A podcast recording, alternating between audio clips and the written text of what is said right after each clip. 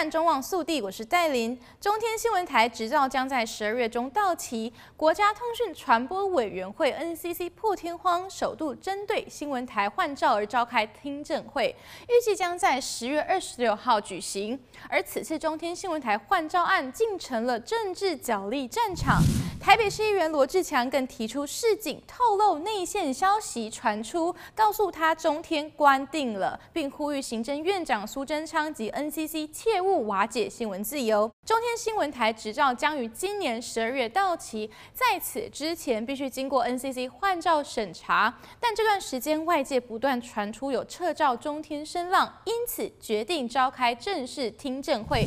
其实中天新闻能否如期换照，早已引起外界关注。自二零一八年县市长选举之后，NCC 便密集的裁罚中天新闻。举例来说，先前中天新闻对于自称浙江台商父亲扣印节目爆料，在新闻画面称标示“丰台倒数”字样，易引发恐慌，决议合计开罚一百二十万元。过去一年，中天挨罚不断，新闻内容已经被 NCC 开罚二十一案，罚金总金额高达新台币一千零三十三万元，是所有新新闻台之冠。深受许多人喜欢的政论节目《新闻深喉咙》，今年三月，NCC 曾经表示。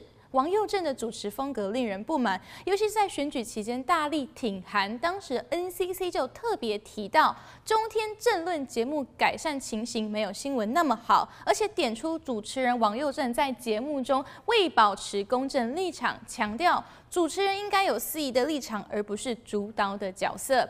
如今面临换照敏感时间，上个月中天决定忍痛停掉政论节目《新闻深喉咙》，甚至连主持人王佑正都一并换。掉来止血。罗志强更直言，大家可以喜欢或不喜欢中天，但不管喜不喜欢，都不能纵容执政者封杀新闻自由。对此，许多政治要角也纷纷发声，不分蓝绿首长皆重申必须捍卫新闻自由，都呼吁 NCC 身为独立机关，绝对要公正客观处理，不能让台湾只剩下一种声音。被点名的 NCC 也回应，中天换照召开听证会系委员会依通传会组织法第十条。合议决定，全程也将开放对外直播，都是可受公众公平。至于各界的揣测跟批评，都表示尊重，但也强调 NCC 目前正在审议中，尚未有预设立场与决定。后续发展，我们将持续为您追踪。感谢您的收看，我们下期见。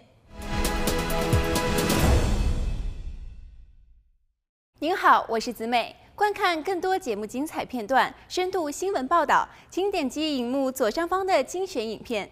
喜欢我们节目的话，就点击左下角节目图片订阅。还有，别忘了下载中望电视手机 App，观看电视直播。